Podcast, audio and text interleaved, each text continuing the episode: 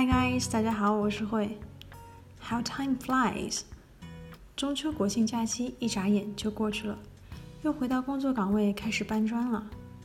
不过假期慧也没有拖更，小课堂还是如期跟大家见面了。让我先暗戳戳得意一下。放假的日子在慧家里啊，早餐是一定要和父母一起认认真真吃的。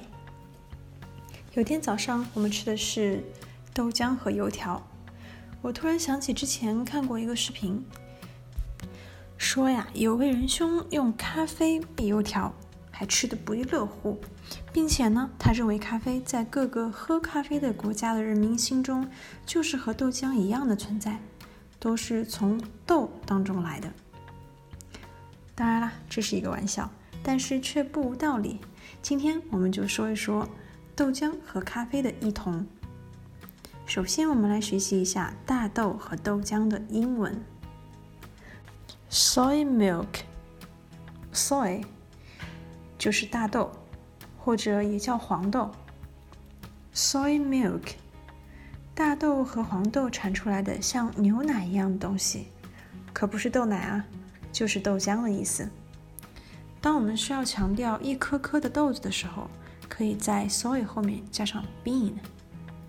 比如，soybean is bigger than green bean。黄豆的个头比绿豆要大。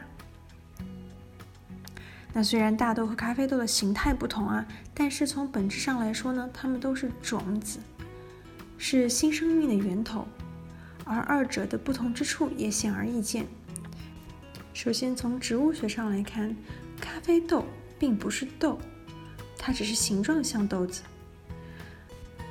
大豆是双子叶植物纲豆目豆科，而咖啡呢是双子叶植物纲的合瓣花亚纲茜草目茜草科。其次，从形态上来讲，大豆被包裹在豆荚当中，获取呢相对容易一些；而咖啡豆其实呢是咖啡果的果核。要获取咖啡豆啊，不用会多说了，不同的处理法各需要经过多少道工序，各位啊可能比我知道的还清楚。再来对比一下，从大豆到豆浆，从咖啡豆到咖啡的过程，新鲜的或者泡发后的大豆，经过研磨。并且分离，就可以得到生的豆浆。再经过煮沸之后冷却，就可以饮用了。而咖啡生豆需要进行烘焙、研磨，再进行冲煮来获得咖啡。OK，做完这些毫无意义的分析，我们来学两个相关的句子。第一个，Freshly ground soy milk should be boiled before drinking. Freshly ground soy milk. should be boiled before drinking. 新鲜研磨的豆浆应当煮沸后饮用。第二个句子 ，Coffee beans should be properly roasted and ground before being brewed. Coffee beans should be properly roasted and ground before being brewed. 咖啡应该在恰当的烘焙和研磨之后进行冲煮。